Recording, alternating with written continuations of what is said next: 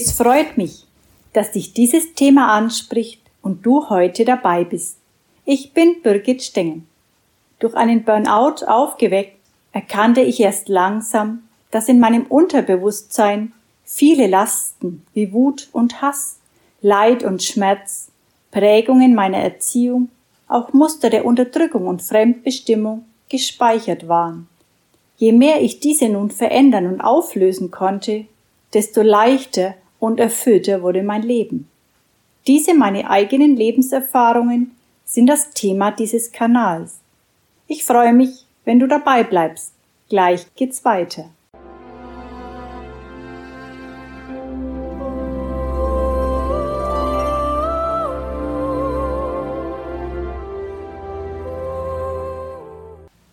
Ich lese ein paar Gedanken aus meinem ersten Buch Burnout, das größte Geschenk meines Lebens.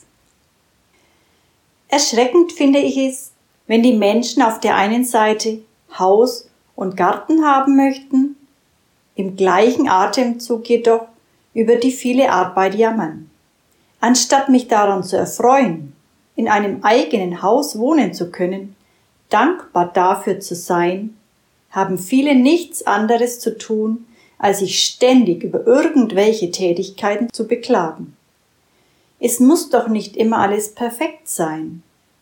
Wenn ich mir im Sommer sehr viele Topfpflanzen in den Garten stelle, muss ich auch damit rechnen, diese täglich zu gießen.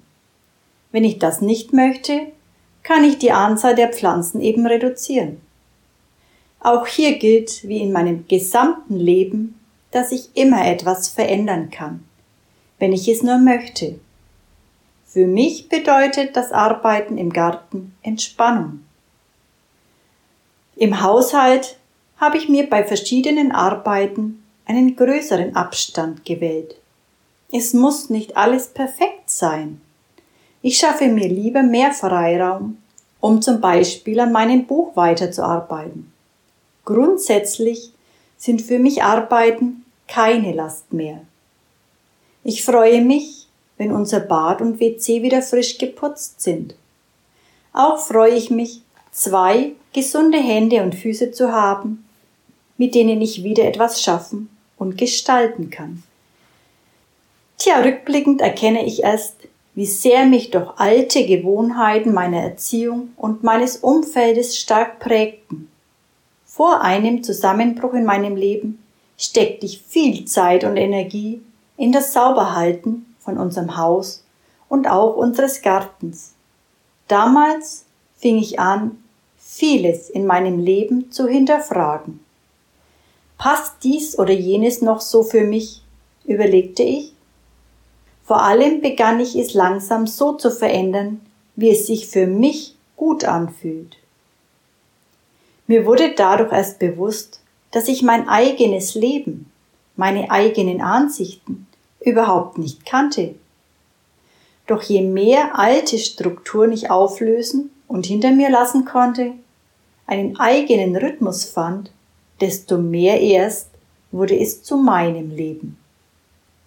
Heute bin ich dankbar für einen guten Zeitplan, in welchem ich genügend Freiraum für mich selbst habe, jedoch auch die anfallenden Arbeiten gerne und gewissenhaft erledige. Für mich habe ich ein gesundes Maß gefunden, in welchem Ordnung und Disziplin genauso ihren Platz haben wie Pausen und Entspannung. Auch hat sich meine Einstellung zum Arbeiten seit damals grundlegend geändert. Was ich früher als belastend und anstrengend empfunden habe, darüber bin ich heute dankbar, dass ich wieder die Energie dazu habe.